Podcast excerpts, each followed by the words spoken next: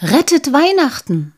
Eine wundersame Weihnachtsgeschichte, ausgedacht, aufgeschrieben und vorgelesen von Christine Scheffler. Kapitel 7 Das große Versprechen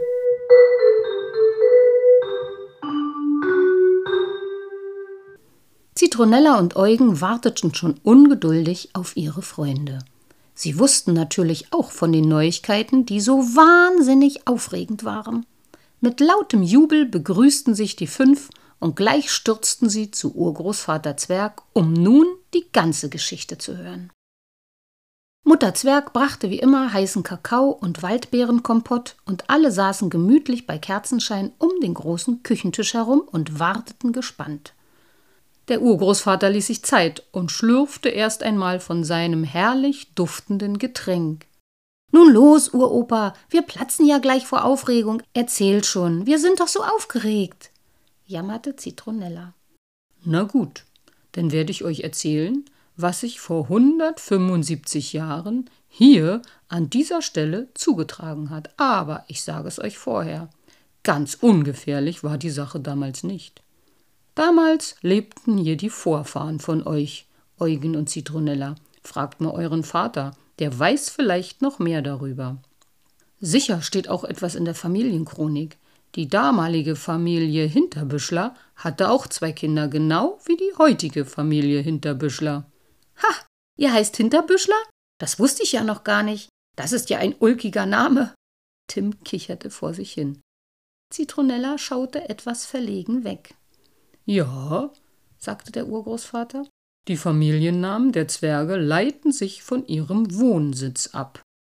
Ach, Urgroßvater, erzähl doch weiter. Lass dich nicht von Tim und seinen albernen Gekicher abhalten, forderte Eugen seinen Urgroßvater auf und warf Tim einen vorwurfsvollen Blick zu.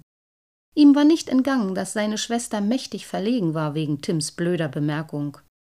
Ja, also, hm, wie die Kinder damals hießen, ist mir noch nicht eingefallen, und ich glaube, dass dies wichtig für die Geschichte ist. Aber weiter.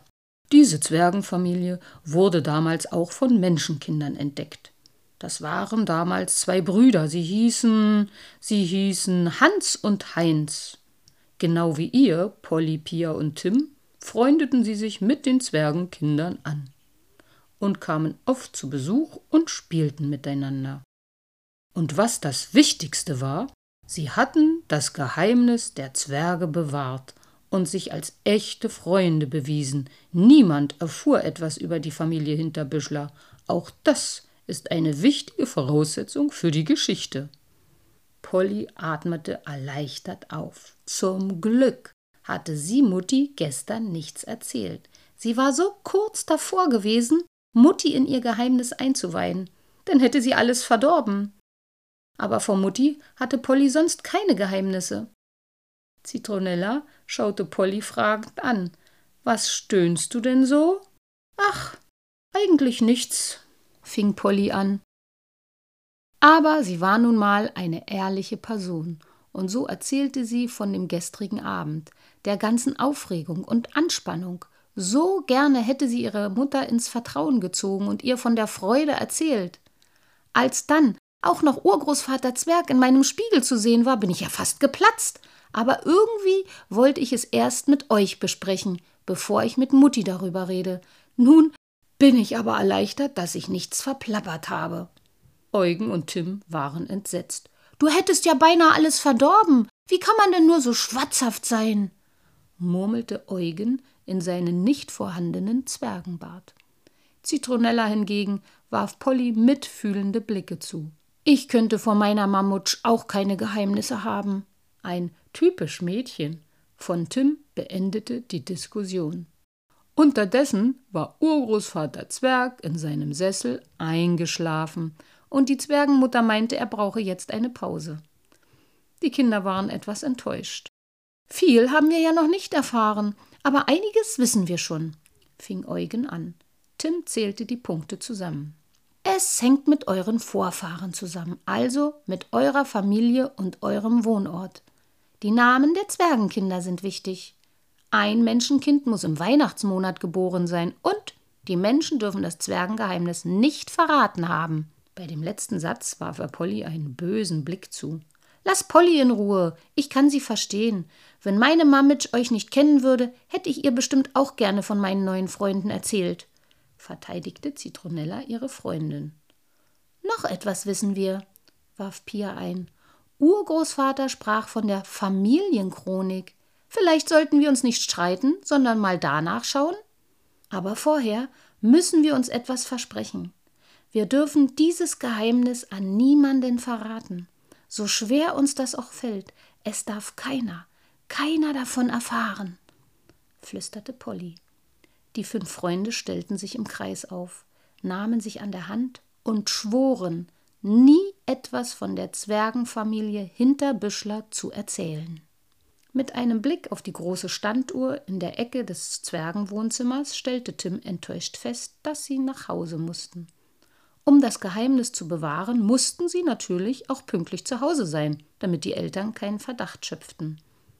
So verabschiedeten sie sich voneinander, winkten der Zwergenmutter zu und stapften den matschigen Waldweg nach Hause zurück. In der Küche duftete es lecker nach Bratstulle und Spiegelei. Mutti hatte fest damit gerechnet, dass Polly pünktlich war und hatte es so genau zur richtigen Zeit fertig. Polly hatte ihrer Mutti gegenüber ein schlechtes Gewissen. Sie durfte ihr nichts erzählen, dabei konnte Polly eigentlich nichts für sich behalten. Und dann auch noch so etwas Spannendes und Ungewöhnliches. Aber sie hatten sich entschieden und mit Pia und Tim geschworen, das Zwergengeheimnis zu bewahren. Daran würde sie sich halten. Irgendwann, so tröstete sich Polly, kann ich Mutti alles erzählen. Sie wird dann bestimmt verstehen, dass ich jetzt schweigen muss. Die Gelegenheit, dem Weihnachtsmann zu helfen, war ja wirklich einmalig. Die durfte man nicht in Gefahr bringen. Hallo, dein Essen wird kalt, stupste Mutti Polly leicht an und holte sie aus ihren Gedanken. Ist alles in Ordnung bei dir? Du bist zu still heute. Das kenne ich gar nicht. Sonst plauderst du immer wie eine kleine aufgeregte Plappertasche. Polly sah in Muttis lächelndes Gesicht und sie wusste, dass sie sich viel Mühe geben musste, damit Mutti nichts bemerkt und sich keine Sorgen machen musste. Und so erzählte sie von der Schule, von der Weihnachtsgeschichte, von der die Lehrerin jeden Tag ein Kapitel vorlas und von dem leckeren Mittagessen, das es heute in der Schule gab. Ente mit Rotkohl und Kartoffeln.